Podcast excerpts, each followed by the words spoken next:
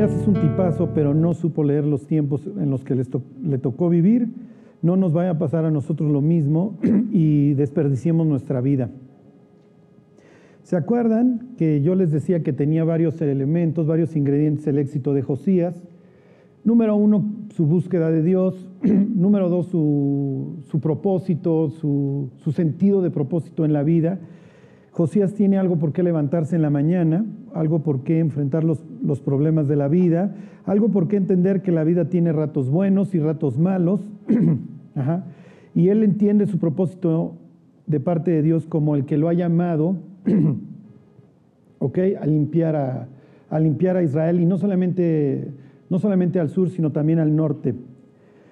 Número tres, ¿se acuerdan que Josías este, es un tiene influencia, influencia más allá de sus fronteras?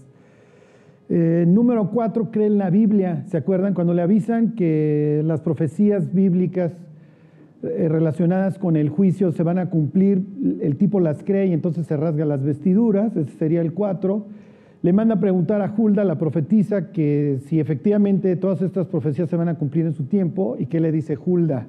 ¿Se acuerdan? Hulda le dice que sí, pero como su corazón no se endureció al escuchar la palabra, sino que se enterneció, entonces le va a dar, Dios le va a prolongar el tiempo para que no le toque ver toda la desgracia. ¿Ok? El número 5, a ver, esto, está en Reyes, no, no, no vayan este, a Crónicas, váyanse tantito a la izquierda.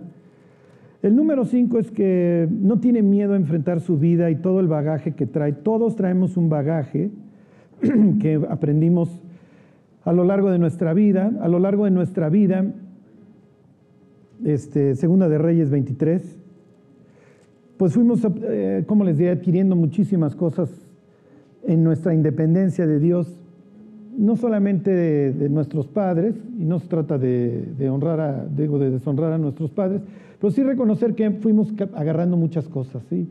Por ejemplo, piensen este, pues, los que están casados, cómo resuelven sus conflictos. Pues lo resolvemos como se resolvían en nuestra casa y hay que ir rompiendo todas esas cadenas. Es lo que enseña la vida también de Josías. Fíjense ahí, Segunda de Reyes 23. y aquí va a hacer referencia a puros reyes de Israel. Ajá. Y acuérdense que en todos lados se cuecen habas, ¿eh?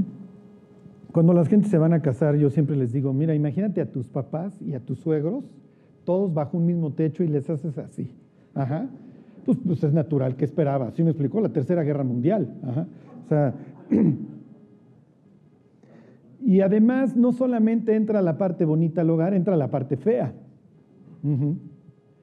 Entonces, este, y cuando vienen los conflictos es cuando sale el cobre y ahí es donde Dios pues, nos obliga a que rompamos las cadenas y arreglemos como lo hizo este, este Josías, porque pues, si algo se destaca y toda esta segunda de Reyes, todo este capítulo se dedica a hablar de toda la limpieza que llevó. Miren, les pongo este ejemplo para que ustedes vean este, qué hubiera hecho con Walter Mercado. ¿Dónde está este? El 23.5. Dice, y quitó a los sacerdotes idólatras. ¿Se acuerdan? Esto era prostitución y quitó a los sacerdotes idólatras que habían puesto los reyes de Judá. O sea, esto es increíble. Para que quemasen incienso en los lugares altos, en las ciudades de Judá y en los alrededores de Jerusalén, y asimismo a los que quemaban incienso a Baal, al sol y a la luna, cual teotihuacanos, y a los signos del zodiaco, y a todo el ejército de los cielos. O sea que leo, aguas en la, en la oficina, ¿sí? O sea, esto ya esto ya tenía lugar desde hace 2600 años, no crean que era algo nuevo. Y instaurado y secundado por los propios reyes de Israel. Entonces no tiene miedo de enfrentar a su pasado este Josías, porque eso somos, ¿se acuerdan? Dice Isaías 53, somos los escombros de muchas generaciones. Bueno, dice el 23.12, además, perdón, derribó además los altares que estaban sobre la azotea de la sala de Acaz es el papá de, de, Ezequías, ¿se acuerdan? Dice que los reyes de Judá habían hecho y los altares que había hecho Manasés, su abuelo, en los dos atrios de la casa de Jehová. Y de, y de ahí corrió y arrojó el polvo al arroyo del Cedrón. Asimismo profanó el rey los lugares altos que estaban delante de Jerusalén. Esto es en el monte de los olivos, a la mano derecha del monte de la destrucción, los cuales Salomón, rey de Israel, había edificado a Astoret, ídolo abominable de los sidonios, a Quemos, ídolo abominable de Moab, y a Milcom, ídolo abominable de los hijos de Amón. Entonces este tipo anda destruyendo todo lo que sus abuelos y bisabuelos y sus antecesores habían construido. Todas estas, llévenlo a valor real en su vida. ¿Qué es lo que yo he ido heredando a lo largo de las generaciones que me precedieron y con lo que tengo que romper? Número uno, ¿para qué? Para sanar mi vida. Y número dos, para que no continúe la cadena en mi descendencia. Ahora está de moda la, epigenética que dice que nosotros le transmitimos los genes cargados a nuestra descendencia. Por eso yo sí, cuando veo a mis hijos hacer berrinche, digo, son iguales a mi mujer. O sea, de mí no heredaron nada. Y si es eso cierto que nuestra conducta altera la información genética que transmitimos a nuestros descendientes, imagínense lo que hoy podemos hacer. Piensen los que todavía no tienen hijos. Si esto es verdad, digo para saber, pero bueno, si esto es verdad, todo lo que ustedes arreglen antes de procrear le están haciendo un super favor a la siguiente generación si esto es verdad de que alteramos nuestros genes durante nuestra vida, que lo más probable es que sí. Ajá. Bueno, ok, regresense, ahí terminamos los cinco elementos estos de don Josías, vamos a ver su muerte. Uy, uy, uy. 35-20, segunda de Crónicas 35-20. Misma expresión que en el caso de la invasión de Sennacherib a Ezequías. 35-20. En el caso de, de, Ezequías dice que después de esta, ¿cuál era la palabra? Fidelidad. O sea, después de todo lo que hace Ezequías, pum, le cae una invasión. Y entonces Ezequías responde bien a la invasión. Se agarra de Dios lo mismo va a decir, después de una gran vida y de toda la fidelidad de Josías, esto es lo que sucede, fíjense, 35-20. Después de todas estas cosas, luego de haber reparado la casa de Jehová, y no solamente eso, después de haber buscado a Dios, después de, de la limpieza en el norte, en el sur, después de haber reparado la casa de Dios, después de haber celebrado la Pascua, después de haber chillado cuando se encontró con la Biblia, después de todo esto, después de una vida tan exitosa, 31 años del superreinado de Josías, dice lo siguiente, Necao, rey de Egipto, subió para hacer guerra en Carquemis junto al Éufrates y salió Josías contra él. A ver, ponme el mapa, mi Juanito, y les digo qué es lo que estaba pasando.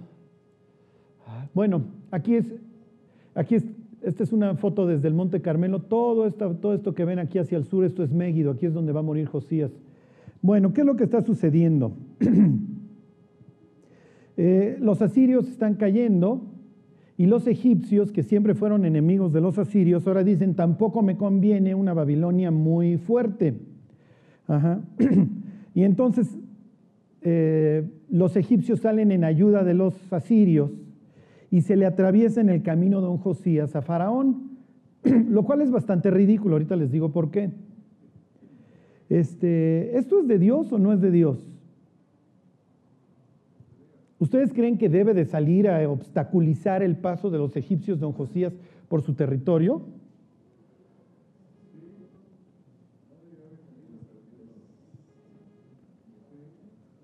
Imagínense que ustedes son el rey Josías, ¿ok? Ustedes se encontraron con la ley hace, ¿cuánto? Hace 13 años. Y no han cesado de admirarla, de creerla. Y en la ley, pues así Egipto no es el super, lo, el super país que tú estás este, destinado a admirar. al contrario, una de las leyes que le impone a la monarquía es que nunca haga volver al, pueblo a Egipto. Es más, que ni trance con ellos y no vaya a comprar caballos de ellos para luego venderlos en el oriente, que es precisamente lo que hacían los reyes como Salomón. Y entonces, cuando Josías, encantado, lee los diez mandamientos, lo primero que lee es, yo soy el Señor, tu Dios, que qué? Que te saqué de la tierra de Egipto, Ajá, donde, de casa de servidumbre. Entonces en tu mente obviamente Egipto no es lo que tú quieres, no es el país así por excelencia. Y entonces tú has estado limpiando el país al grado que ya hasta te fuiste al norte. ¿Por qué se va al norte? Porque los asirios ya no pueden intervenir en los asuntos de Palestina de aquel entonces. Entonces Josías tiene carta abierta para andar haciendo lo que se le pegue la gana. Y de repente se encuentra con un ejército que va atravesando su país. ¿Ok? Bueno, ok, mientras les sigo leyendo la historia, dice 35-21. Y Necao le envió mensajeros diciendo, ¿qué tengo yo contigo, rey de Judá? Ok, nada más les termino de leer el 21. Yo no vengo contra ti hoy, sino contra la casa que me hace la guerra. Y Dios me ha dicho, fíjense el descaro de don Faraón Necao, ¿eh? y Dios me ha dicho que me apresure. Deja de oponerte a Dios, quien está conmigo, no sea que Él te destruya. Esto viene de palabras de un egipcio. Ok, estos son 30 años después, no más, esto es más o menos este, 610. La influencia del imperio asirio bajo el papá Asurbanipal todavía era más grande. Aquí es Carquemis, ¿ok? Asurbanipal, el último rey de los asirios, anda refugiado acá y vienen del norte los medos y del sur los babilonios persiguiéndolo. Para estos momentos ya cayeron las dos grandes ciudades, Nínive y Asur, de los, de los asirios, y aquí está el último resquicio asirio. Ok, entonces están incrementando su poder los babilonios y los egipcios obviamente quieren tener algo que decir en todo este ambiente internacional. Tampoco me conviene que ahora venga Babilonia a conquistarme, ¿sí me explico? Además, ya estoy harto de tener la bota siria sobre mí. Asurbanipal los puso manotas durísimo hasta el sur, hasta Tebas se fue. Y entonces los egipcios dicen, oye, esto sí me conviene. Cuando los asirios le piden ayuda, ellos nunca se han llevado, pero ahora le dicen, porfa, ayúdame y entonces pues tú también vas a tener un lugar cuando yo le gane a estos tipos. Entonces este cuate sale para venir acá y, venir a la bronca que traen babilonios y asirios. Y entonces sale Josías, ¿qué haces tú en mi tierra? ¿Cómo crees? Esto es Judá, nosotros somos el pueblo de Dios. Fuchi, faraón repugnante. Y entonces el faraón le dice, oye, yo no tengo bronca contigo y además deja de oponerte a Dios. Cuando el faraón le dice a Josías, oye, no te opongas a Dios, Dios es el que me está mandando para allá, ¿tiene razón? ¿Esto es de Dios lo que le está diciendo faraón? A ver, Santiago ya se puso de pechito. A ver, Santiago, ¿por qué?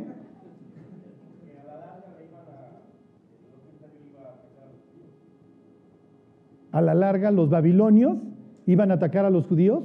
Tiene razón. Pero es de parte de Dios esto que el mensaje que le manda Faraón. Y entonces si es de parte de Dios, ¿para, ¿para, qué se opone Josías? Cuando Josías se opone a Faraón, ¿se está oponiendo a Dios?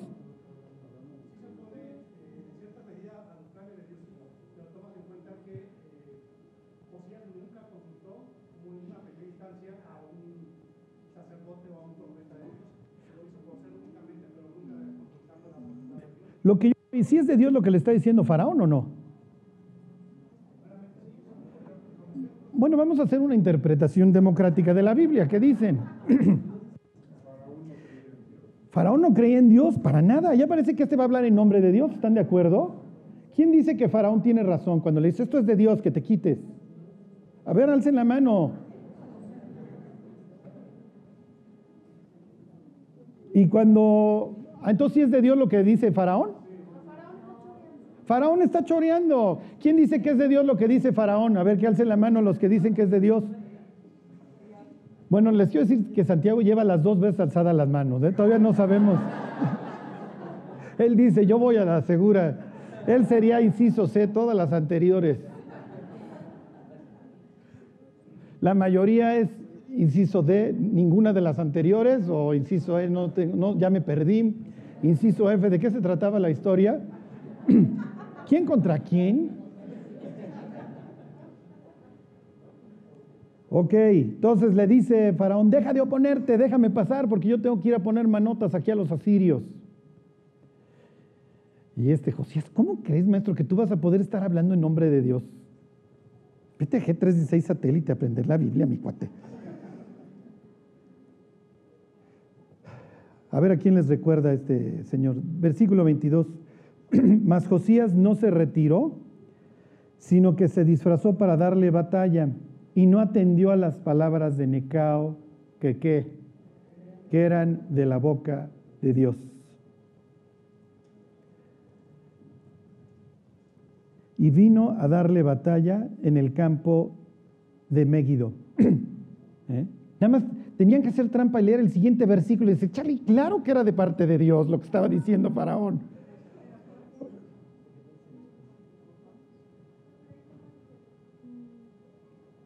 Sí, lo que pasa es que tiene razón, o sea, ¿cómo les diré? Le dice Faraón, yo no tengo bronca contigo, maestro, deja de oponerte a Dios. Cuando Faraón se va a ir a encontrar con los asirios, está apoyando a un pueblo que, que está luchando contra los babilonios. ¿A quién está ayudando realmente Josías oponiéndose a Faraón? No, a los babilonios, exactamente. Esto es como si tú le vas a los Pumas, ¿sí me explicó? O a las Chivas. Ajá. Cuando juega el América, ¿a quién le vas? Pues al que, al que le va en contra del América, ¿estás de acuerdo? Si ese día le vas de Querétaro, todos somos gallos blancos. ¿Sí me explicó? Entonces dices, o sea, imagínate, es Josías que le va a los Pumas y lo ves apoyando al América y dices, Josías, ¿qué haces? Estás dando un balazo en la pata. Los de los Pumas no hacemos eso, ni en defensa propia, antes nos morimos. ¿Por qué apoyas a Babel? ¿Por qué apoyas a Babilonia? De las primeras cosas que voy a llegar al cielo cuando me encuentre a Josías, ¿qué estabas pensando? ¿Qué estabas haciendo, Josías? Y aquí es, aquí viene la enseñanza. ¿Ok? A ver, váyanse a la carta a los Efesios al capítulo 1.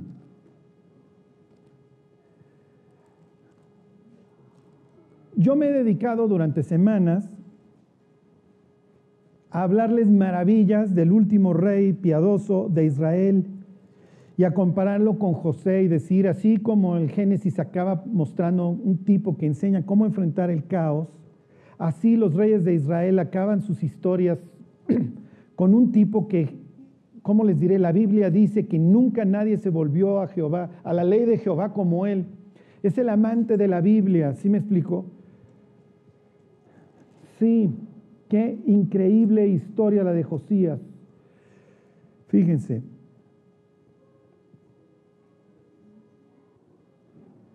Versículo 16. A ver, desde el 15. Pablo le escribe a los efesios y les dice que está orando por ellos y concretamente por dos cosas. Ahí están, Efesios 1.15. Por esta causa también yo, habiendo oído, de, habiendo oído de vuestra fe en el Señor Jesús y de vuestro amor para con todos los santos, no ceso de dar gracias por vosotros, haciendo memoria de vosotros en mis oraciones, para que el Dios de nuestro Señor Jesucristo, el Padre de Gloria, os dé dos cosas. Os dé, número uno, espíritu de sabiduría y número dos, de revelación en el conocimiento de Él. El creyente necesita esas, esas dos cosas Necesita que Dios vaya revelando su voluntad en su vida y muchas veces Dios nos va a guiar a través de la revelación. Piensen en esas veces en donde dices, Dios, necesito que me guíes, necesito que me digas si debo aceptar el trabajo este, si debo estudiar esto, si debo de hacer esto, y de alguna forma sobrenatural, si quieren, Dios te, te informa. ¿Sí me explico? Y yo creo que todos tenemos alguna experiencia en ese sentido que dices, es que Dios me mostró. Y entonces añadan la anécdota. Eso es el espíritu de revelación. Dios va revelando su voluntad. Pero Dios no solamente quiere que vivamos, como si tuviéramos que estar echando todo el tiempo el urim y el tumim, las piedras estas para conocer su voluntad, sino que también seamos sabios. No es lo mismo que Dios revele su voluntad a que, a que seamos sabios y necesitamos de las dos. ¿Por qué? Porque hay muchas veces en nuestra vida que las cosas van a ser muy claras, blanco o negro, pero la mayoría del tiempo, la mayor parte del tiempo estamos en la zona gris. ¿Sí me explico? El niño se porta mal, sí, pero tiene fiebre. ¿Lo disciplino o no lo disciplino? Es que la Biblia dice. ¿Sí me explico? Y entonces, Dios, ¿qué hago? Dame sabiduría. La sabiduría es lo que nos va a estar llevando muchas veces a ir saltando los escollos. De espíritu prudente, dice Salomón, es el hombre entendido. Y vamos a necesitar sabiduría. Imagínate que se convierte una persona y entonces, bueno, se empieza a ingerir la Biblia, se la lee en tres meses y conforme se va encontrando con las personas, a todo mundo le saca la ametralladora. A ver, tú idólatra. Ven, te voy a enseñar todos los versículos que hablan acerca de las imágenes. ¿Sí me explicó? ¿Tienes celo por Dios? Por supuesto que tienes celo por Dios, pero no tienes sabiduría. Y entonces, lejos de ganar las almas que Él quisiera ganar, las está endureciendo. ¿Sí me explico? Es natural. Cuando nosotros volvemos a nacer y empezamos a, a, gozar de la nueva vida, etcétera, somos como bebés y nos vamos haciendo popó por todos lados. Y nuestro rastro, sí me explico, porque a todo mundo vamos endureciendo. ¿Sí? Yo me acuerdo una vez que estoy con una muchacha súper religiosa y le digo, si te enseño 10 versículos que te dicen que la salvación no es por obras, ¿te conviertes? Ay, ¿cómo va a decir eso la Biblia? Número uno, Efesios 2.8. Número dos, y ahí pum, pum, pum. En el 6 se paró y se largó. Nada más la hice más religiosa. ¿Sí me explico? No sé si haya acabado en un convento, vayan ustedes a saber. No gané nada, gané una discusión, no gané ningún alma. Piensen en la cantidad de sandeces que muchas veces, no quiero decir sandeces, de, tonterías que los cristianos hacemos en nombre de un celo o porque la Biblia dice. Y con esto yo no quiero para nada que ustedes digan, bueno, Charlie, es que tú amas la Biblia y tú nos la vienes a enseñar. Y ahora dices, sí, lo que les quiero decir es que tengan sabiduría. Nos van a calificar por fieles, no por sabios. ¿Sí me explicó? Porque sí vamos a hacer muchas tonterías. En el nombre de Dios vamos a cometer muchas tonterías, pero muchas veces Dios dice, a ver mi cuate, es que junta las neuronas, dos más dos es cuatro, tienes que ser sabio en la forma de cómo aplicas la Biblia. Ahí tienen a Josías. Josías, bueno, está feliz. Josías, te regresas en la máquina del tiempo y le dices, Josías, ¿qué vas a hacer contra Faraón? Y se voltea a Josías y te dice, ¿nunca leíste la historia de David y Goliat? Pues claro, claro que la leí. ¿Nunca leíste la historia de Gedeón? El tipo con 300 venció miles de madianitas. Pues, ¿Qué crees? Oye, no, no, haces, no, no, no te acuerdas, mi bisabuelo Ezequías, le cayeron los asirios y el ángel de Jehová en una noche mató 185 mil ¿Que no has leído todas esas historias, Carlos, de la Biblia en donde triunfamos? Sí, Josías, todas las he leído. Y entonces, no me importa que Faraón venga con chorrocientos mil, aunque nosotros seamos poquitos. No, Josías, ya no es tu tiempo. No entendiste los tiempos que te tocaron vivir. ¿No te acuerdas lo que te dijo Hulda? Tienes la guadaña aquí encima, mi cuate. Ya no es el esplendor de Israel es que Charlie, yo fui al norte y también ahí destruí, hice una gran Pascua y hasta del norte vinieron a celebrarla. No, mi cuate, esos no son los tiempos. No estás instaurando el reino, la monarquía israelita como con David. Esos tiempos ya acabaron, mi cuate, y vas a tener que aprender a vivir los tiempos que te tocaron. Punto. No tienes nada que hacer contra Faraón. No eres David contra Goliat, mi cuate. Eres hoy un pueblo que está espiritualmente muerto, ya no tienes la fuerza espiritual. Y lo único que Dios te va a exigir es que te pongas blandito, mi cuate, y que ya no la armes de jamón, y que la parte que Dios te entregó, que lo has hecho muy bien, la conserves hasta ahí. No tienes nada que hacer ni contra babilonios, lo que queda de los asirios o egipcios. Tú ya no rifas, mi cuate. Lo único que te queda es estarle pidiendo a Dios que te guarde, pero ya no rifas, ya. Tan caput, chupaste faros, tu pueblo lo único que le queda es estar esperando la, la, la bondad de parte de Dios, pero ya no tienes fuerza. Esos fueron los tiempos que le tocaron a vivir a Josías, pero en un celo por Dios totalmente, ¿cómo les diré?, desubicado, el tipo sale y obviamente lo matan. Cuando la Biblia dice que se disfrazó, ¿a quién les recuerda? ¿A quién se acuerda un rey que muere disfrazado? Acab, y Acab le dice un profeta, le dice Dios a través, ¿se acuerdan de este, cómo se llamaba? Este, Ananías, no, te van a matar, no, me disfrazo y lo evito. ¿Sí me explicó? Aquí le dice Faraón, maestro, esto es de parte de Dios, no te metas, pero igual que Acab necio, este tipo se disfraza Vayan ustedes a saber el brutín que ahora estaba vestido de, de Josías, de rey, y la Biblia dice que un flechero, al igual que Acab, le dispara y lo hiere y muere. Y el contraste con Acab es espantoso, porque obviamente el cronista, cuando nos va a contar así en unos parrafitos, unos renglones, cómo muere y lo compara con Acab, está haciendo un símil, obviamente un contraste entre un nefasto, como es Acab, el peor de los peores y el mejor, pero por el otro lado dos que no escucharon la voz de Dios y por eso murieron. Porque a los dos les dicen, no vayas mi cuate, te van a matar. Y ahí van los dos, los dos se disfrazan de civil y a los dos un flechero los mata. Cuando se disfraza era para que alguien le hubiera dicho, ¿no te suena conocida esta historia? Sí, pero era Cap, que era un putrefacto impío. Sí, pero también le dijeron que no se fuera a meter con Sansón a las patadas. Y ahí fue. Y fue Dios el que le dijo que no fuera. Y aquí viene lo peor, cuando Hulda le dice, no te preocupes, Josías, tú vas a morir en paz. Esta es la muerte. ¿Ustedes creen que esta era la muerte que Dios tenía pensada para Josías? Morir así por un flechero egipcio haciendo el osote ahí a media tierra de Israel en Megiddo. Ok, a ver, váyanse a Primera de Crónicas al capítulo 12. Lo que va a seguir es que el profeta Jeremías se va a poner a chillar, dice que va a ser un gran lamento, al grado de que se va a instaurar un lamento periódico en honor al rey Josías. Primera de Crónicas, este, ¿qué les dije? 12.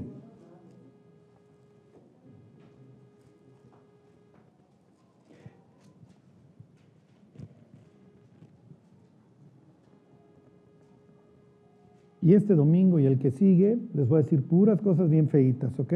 Yo espero que aguanten. ¿Por qué? Porque les voy a tocar el tiempo, les voy a contar el tiempo que nos tocó vivir para que vivamos Hijo, para que vivamos ubicados. Miren, dice el 1232. Aquí está hablando de personas que ayudaron a construir la, la monarquía del linaje de David.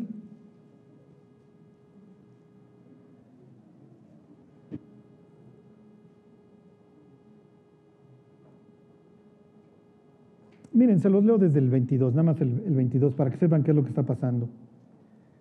Dice, porque entonces todos los días venía ayuda a David hasta hacerse un gran ejército como ejército de Dios. Y este es el número de los principales que estaban listos para la guerra y vinieron a David en Hebrón para traspasarle el reino de Saúl conforme a la palabra de Jehová. Entonces ya se acuerdan que David primero gobierna en Hebrón y luego ya va a trasladar la capital a Jerusalén. Y entonces habla de las aportaciones que van haciendo las diversas este, tribus israelitas y en el 32 dice, de los hijos de Isaacar, 200 principales, 200 príncipes, y luego fíjense lo que dice, entendidos en los tiempos y que sabían lo que Israel debía hacer, cuyo dicho seguían todos sus hermanos. Estos 200 este, príncipes de Isaacar le hicieron falta a don Josías, que le dijeran, Josías, no es tu tiempo, mi cuate, ya. Deja que pase Faraón, el cuate no trae bronca contigo, porque además los que nos van a conquistar a nosotros, ¿quiénes son? Váyanse al libro de Habacuc, al capítulo 1. ¿Se acuerdan que vimos los diversos profetas que profetizan durante la vida de, de Josías y antes? El propio Isaías le había dicho al bisabuelo, a Ezequías, que todos sus tesoros iban a acabar en Babilonia. Cuando Babilonia pues todavía ni, ni pintaba, Babilonia era una colonia asiria ahí totalmente bajo la bota de los reyes asirios. Junto hoy.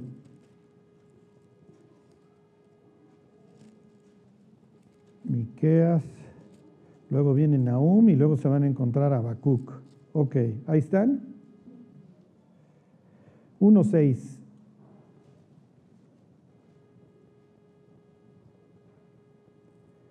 Dice, porque aquí yo levanto a los caldeos, nación cruel y presurosa, que camina por la anchura de la tierra para poseer las moradas ajenas.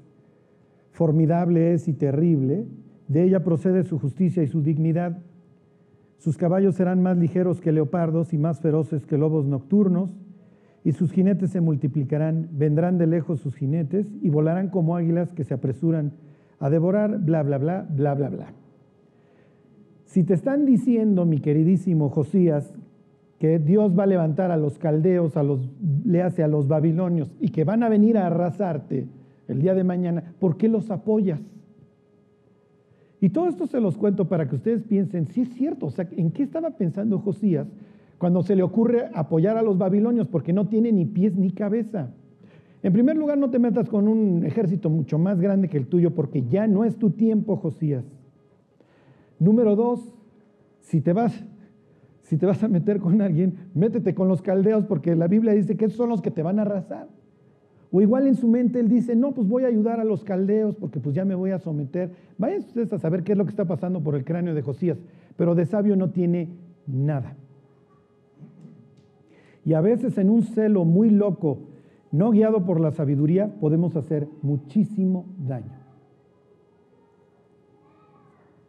Bueno, les voy a decir dónde estamos parados y no es bonito.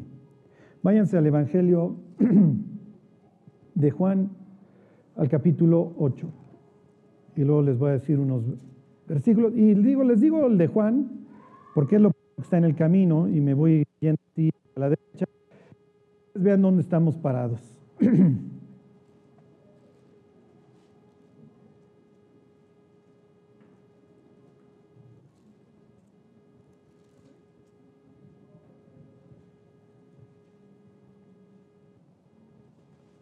capítulo, eh, perdón, 7, 749.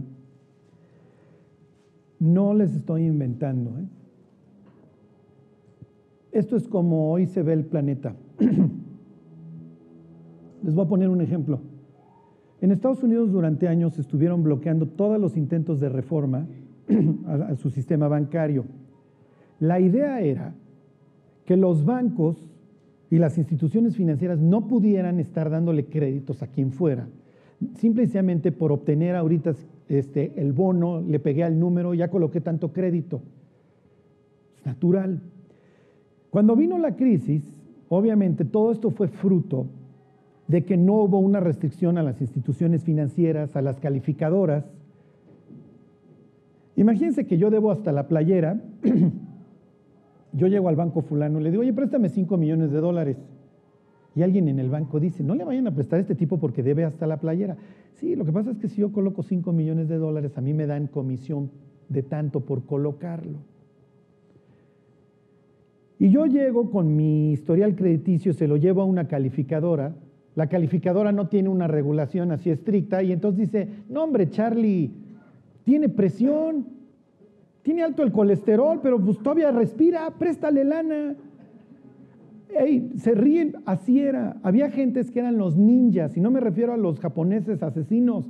No income, no job, no ingresos, no chamba, no tenían empleo. Entonces llegaban, oye, quiero esta casa en Miami. A ver, no, tiene pulso, préstale. ¿Qué es lo que sucedió? Imagínense, las calificadoras decían, además, todos estos créditos están bien. Se hagan de cuenta que yo debo los 5 millones que nunca le voy a pagar al banco.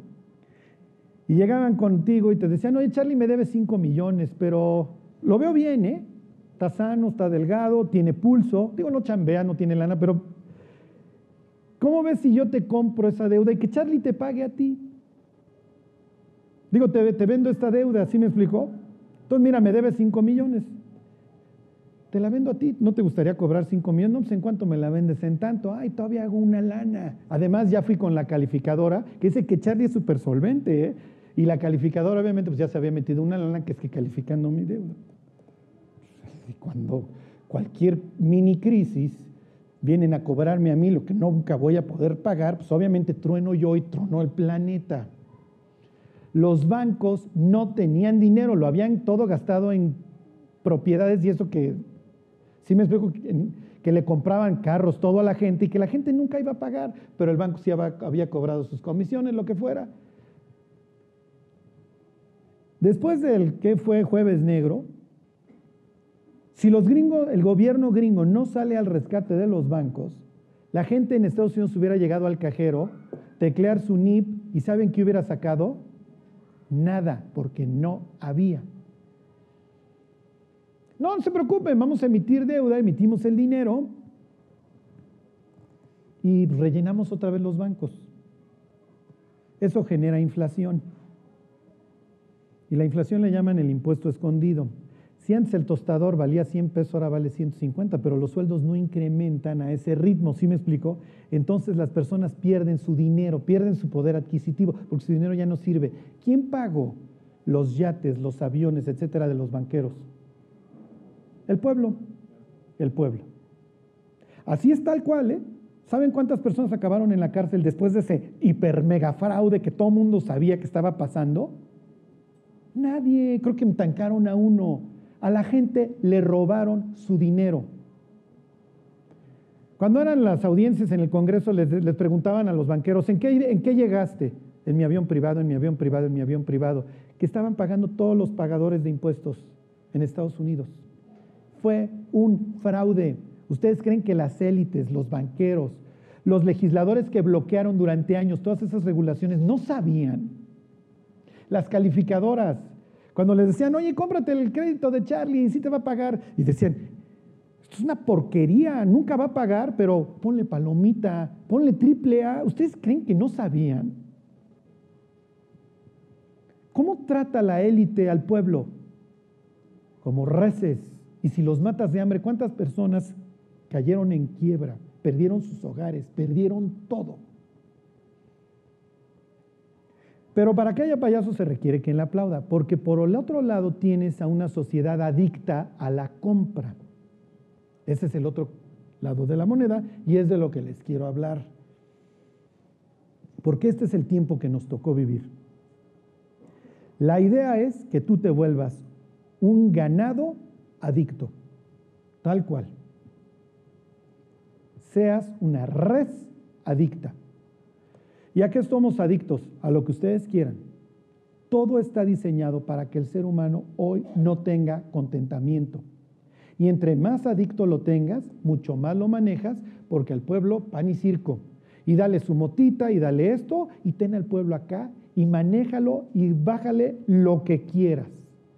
¿Las crisis creen que hacen más pobres a los ricos? Por supuesto que no. ¿Quiénes lucraron en, esa, en esas crisis? Imagínate que tú eres el superbanquero, sabes que esto va a reventar, tú ya te metiste toda la lana. Al otro día quiebra todo el mundo, todas las casas si valían 100, ahora valen 20. En vez de comprarte unas 100, te compras las mismas 5 a 20. ¿Quiénes se hicieron más ricos en la crisis? Pues sí. ¿Ustedes creen que estos tipos no están viendo lo que va a pasar? Y la gente endeudándose en la tarjeta de crédito, en la hipoteca, pensando que esta gloria iba a ser para siempre. Y el diablo desde el infierno pitorreándose de la risa, diciendo, son unos adictos a la compra. Porque hoy tienes una hipoteca y le debes al banco 5 millones, pero como quieres irte de compras y de vacaciones a Venecia, rehipotecas tu casa y le pides otros 2 millones al banco para gastarlo en idioteces y vivir endeudado. La siguiente vez que estén en la caja del VIPS o de donde ustedes quieran y se vayan a comprar la revista, piensen, ¿necesito en serio el TV Notas que está aquí? Es como agarrar un billete de 20 pesos y romperlo, porque la vas a ojear y luego la vas a tirar. Sí, pero como está en la entrada, y además ya compré todo esto que son 5, 10, 20, 50 pesos más. Por eso, en los supermercados y en todos lados colocan las cosas según los patrones de compra de las personas, para que compremos idioteces que no necesitamos. Les pregunto y no me contesten, ¿alguno de ustedes tiene un cajón que ya no abre de lo lleno? ¿Sí me explicó? Ay, necesito ese suéter. Y Dios diciendo, no lo necesitas, tus cajones no abren. Es que ya está medio desgastadón, Señor. Lo compraste hace tres semanas, el anterior. El mundo de hoy, se los digo tal cual, está diseñado para que no tengamos contentamiento. La palabra satisfacción es una palabra que las élites quitaron del diccionario a partir del siglo XX. Piensen en la persona que vive en Ecatepec y trabaja, ¿a dónde la quieren mandar a chambear? A la del Valle, a Santa Fe. que va a cruzar toda la ciudad y se va a parar a las 5 de la mañana para llegar a su trabajo agotada a las 8 de la mañana. De ahí va a chambear hasta las 7, 8 de la noche. Se va a echar otras 3 horas de regreso a su casa. Va a llegar agotada. Aprender unas noticias que lo único que se van a dedicar es a engañarla mientras ve anuncios que le están diciendo, compra esto, compra esto, compra esto. Y como viene el dinero, se va. Ahí tienes a tu esclavo viviendo una vida espantosa. Y lo peor, como llega agotada a ver los anuncios, ya no tiene un filtro. Por eso todo el tiempo les estoy diciendo, apaguen la tele, apaguen la tele, porque no tenemos filtro. Cuando el ser humano está clavado en la tele, baja todas las defensas. Es un estado entre despierto y dormido. Véanlo, vean la persona que está viendo la tele. ¿Sí me explicó? ¿Que qué quieres de cenar? Ajá. ¿Que qué cenas? Ajá. Sí, está bruto viendo y viendo y captando y tengo que comprar eso. Y si compro ese producto, voy a ser como Saúl Izazo, ¿sí me explicó? Si compro esa bebida de caña, haz tú la prueba del añejo, voy a ser como él. También voy a tener barba partida. Es el implícito. Claro, es la aspiración, es el implícito. ¿Qué piensan las chavas cuando ven la novela? Ay, si Sebastián Rulli también me quisiera a mí como a ella. ¿Sí me explico? No es cierto. Son actores. La palabra actor en griego, ¿qué es? ¿Se acuerdan? Hipócrita. No es cierto. Cada película de Hollywood es un sermón. Es una predicación del diablo. Pero el diablo no va a llegar con un pañal usado y te va a decir, hazte un té. No, no me lo hago, no se me antoja.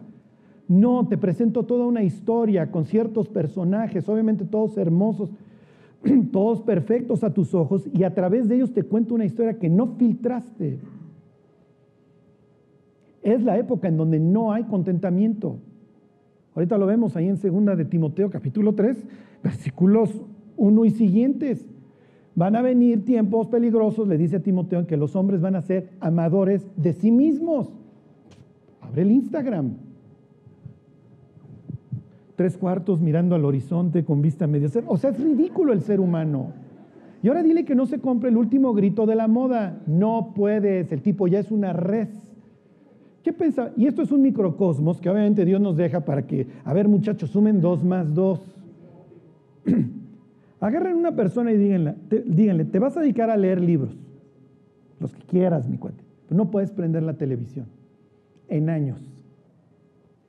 Lo liberas después, el tipo va a obviamente va a girar la piedra porque la estuvo empleando y va a haber un mundo totalmente zombie. Va a haber un mundo de zombies, muertos en vida, desperdiciando su vida. Les enseño el microcosmos, mandan a aprender a Jesús y regresan los alguaciles y les dicen, oye, es que habla bien bonito. Y les dicen, ¿acaso alguno de los gobernantes lo que diga las élites, ¿ha creído en él? Fíjense esta chulada y tómenla porque esto es lo que va a rifar hasta que venga Cristo. ¿eh? 749. ¿Cómo se expresaban los fariseos de su propia gente? Más esta gente que no sabe la ley, ¿qué es? Desechables. Son desechables.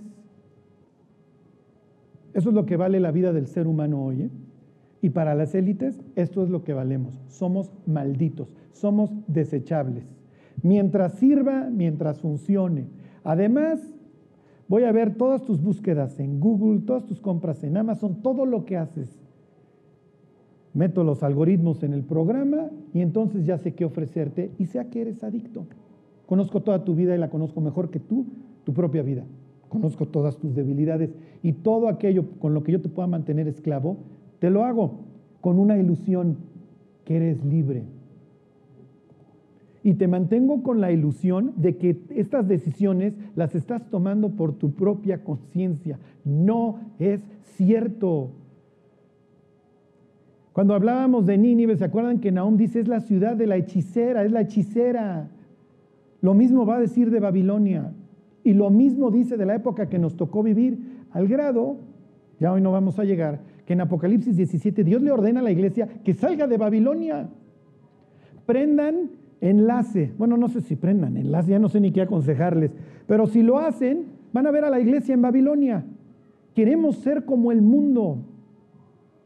Y tengo que presentar algo atractivo para que la gente venga a la iglesia. No es cierto. Ahí sí Josías tenía razón. Presenta la ley. Número 2. Versículo 8:34. Ahí mismo en Juan. Y les digo, aquí es un champurrado, ¿eh? Esto nada más para que vean los tiempos que nos tocó vivir. Jesús les respondió, de cierto, de cierto os digo que todo aquel que hace pecado, esclavo es del pecado. Punto. Eso es lo que va a rifar. Te permito que con un clic acabes con tu patrimonio. Fíjense la disponibilidad. Te permito que con un clic acabes con tu integridad moral. Aquí tienes toda la pornografía que quieras. Ahorita que estábamos cantando la alabanza, estaba yo pensando en ciertas cosas que Dios te ordena que no te generan adicción.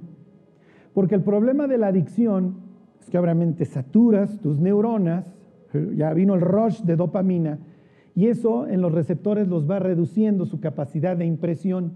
Por eso es que la persona que ve pornografía un día, pues bueno, ya había una chava, pero pues ahora necesito más y necesito más hasta que se acaba volviendo loco todo lo que implica la esclavitud al pecado siempre va reduciendo el placer que genera. Entonces genera un estrés por más que nunca satisface. Les voy a poner un ejemplo. Adorar algo que no es Dios genera adicción, una adicción enferma. Por eso es que la única adoración sana que no te va a generar una adicción es a Dios. La gente dice, ay, Dios es un megalómano, todo el tiempo dice que lo alabemos. Sí, porque alabarte a ti mismo o a otra persona te va a generar una adicción que te va a perturbar. Este es el siglo XXI, todo mundo esclavizado. Bueno, la siguiente vez que vayan a un centro comercial, pasen por su tienda favorita, a ver si aguantan el, la adicción. Porque díganme si no se siente padre comprar. No, hombre, ese rush de dopamina todas las partes del placer del cerebro se iluminan. Claro, ya cuando sales de la caja dices, no debí, ya debo un chorro en la tarjeta. Bueno, pero lo puse a meses y además bien chiquitos. Además empiezo a pagar en el 2019. Sí, pero las que empezabas que que a pagar en 2016 ya las empezaste a pagar. Esta es la mejor forma de controlar a una humanidad. Te hago adicto, yo controlo las adicciones, yo soy el que te, ¿sí me explico? El que te la surte y entonces siempre te voy a tener acá. Siempre te voy a tener encadenado y siempre me vas a necesitar. Y cuando yo te diga que tienes que sacrificar tales o cuales libertades, lo vas a hacer porque eres un adicto. No tienes defensa. Y decía el malandrín, que era un mega malandrín de Benjamin Franklin, que los pueblos que intercambian libertades por seguridad no son dignos ni de una ni de otra. Piensen en, el pueblo americano hoy que dice, pues que es que nos alimente el gobierno. Y dices, ¿por qué te tiene que alimentar el gobierno? Piensen en todos los jóvenes que hoy quieren acceder al gobierno en México, a algún puesto para volverse millonarios inmediatamente. Y número cuatro, aquí terminamos. Digo número tres, ahí mismo, versículo 44. Les dice Jesús, vosotros sois de vuestro padre el diablo. Y aquí vienen los dos deseos o las dos características principales del diablo. Y los deseos de vuestro padre queréis hacer. Número uno, él ha sido homicida desde el principio. Es lo que vamos a estar viendo. Las gentes morir como moscas todos los días. Dice, él ha sido homicida desde el principio y no ha permanecido en la verdad, porque no hay verdad en él. Cuando habla mentira, de suyo habla. El diablo es un mentiroso y conforme todo su proyecto y las tinieblas se van extendiendo. Lo único que nos vamos a dedicar es a escuchar mentiras y de homicidios. Por eso todos los días en las noticias te llega que ya desapareció otro estudiante, que ya aparecieron 15 decapitados, que ya aparecieron tantos y ya aparecieron tantos, porque la vida del hombre ya no vale nada. Ya lo que traiga el semejante, si trae 50 pesos, suficientes para matarte. Cada rato ya la noticia se opuso al asalto y lo mataron. Número uno. Y número dos, la mentira. Cuando vean el noticiero, por favor, tienen que hacerse dos preguntas. Número uno, ¿será verdad o será mentira lo que me están diciendo? Y número dos, ¿por qué me lo están diciendo?